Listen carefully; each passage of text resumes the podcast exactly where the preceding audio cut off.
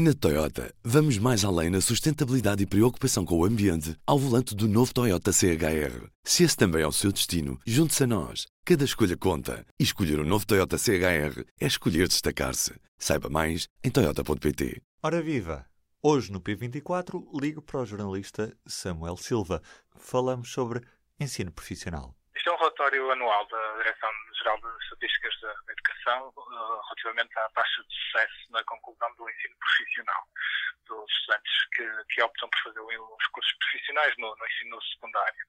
E aquilo que nos mostra é um, uma tendência de crescimento que já, que já vinha atrás, mas que é muito acentuada nestes quatro anos que são avaliados, desde o ano letivo 2014 ao de 17-18, que são os dados mais recentes, os dados que são agora publicados.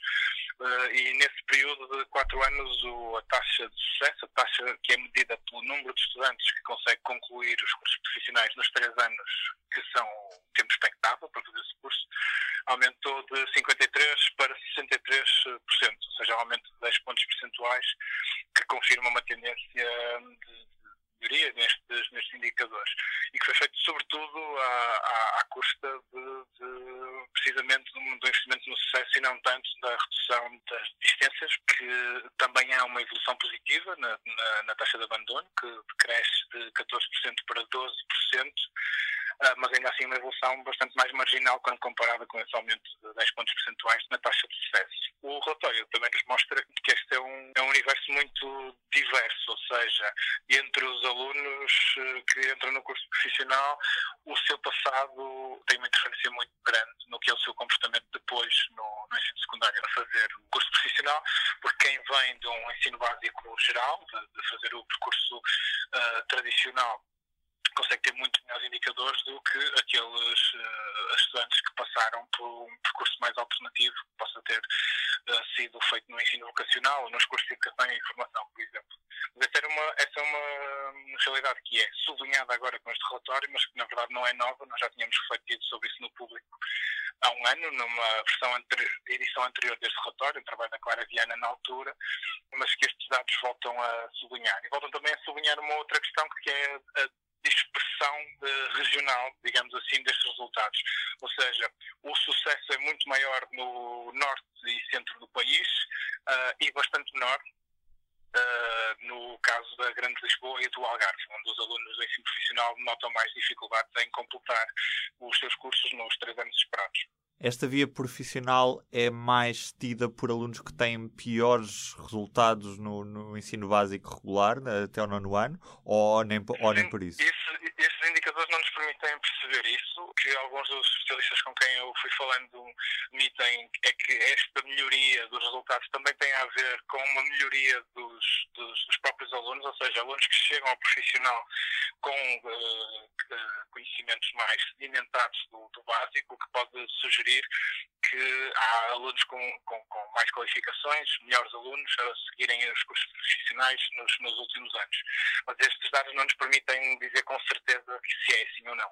E depois, em relação ao prosseguimento de estudos, tens números sobre isso, em relação aos alunos do ensino profissional não, que seguem para a universidade? Não temos relatório, mas temos num relatório recente também que mostra que uh, apenas 18% dos alunos que concluem o ensino profissional acabam por seguir para o ensino uh, universitário ou politécnico, para o ensino superior.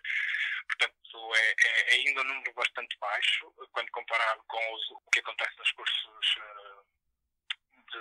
gerais, onde a do aluno segue para, para uma licenciatura um estágio integrado, um, e é um número que tem estado mais ou menos estável nos últimos anos, sempre abaixo dos, dos 20%, e que já tem sido identificado quer pelas instituições de ensino superior, quer pelo, pelo, pelo, próprio governo, como um dos problemas a resolver. Dentro destes alunos que seguem do profissional para o ensino superior, há uma tendência cada vez maior de que a via de entrada no ensino superior sejam os cursos técnicos superiores profissionais, são, umas, são formações de dois anos, uh, que dão diploma de ensino, ensino superior e que são uma, uma, uma novidade ainda quase no, no, sistema, só há cinco anos em que começaram estes cursos técnicos profissionais, têm, têm tido grande sucesso, têm, tido uma, têm vindo num crescimento bastante acentuado e também a levar cada vez mais pessoas depois para as licenciaturas.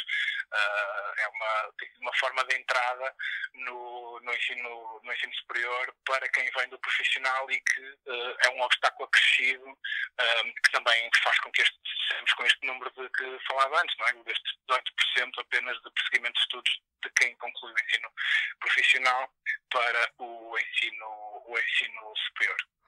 Os alunos do ensino profissional representam que percentagem do total de estudantes do ensino secundário? Neste momento uh, está uh, praticamente nos 50%.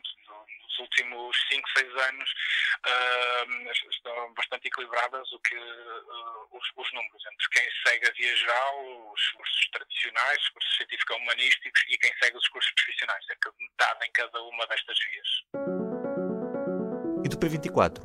É tudo por hoje. Resta-me desejar-lhe um bom dia e até amanhã. O público fica no ouvido. Na Toyota, vamos mais além na sustentabilidade e preocupação com o ambiente ao volante do novo Toyota CHR. Se esse também é o seu destino, junte-se a nós. Cada escolha conta. E escolher o um novo Toyota CHR é escolher destacar-se. Saiba mais em Toyota.pt.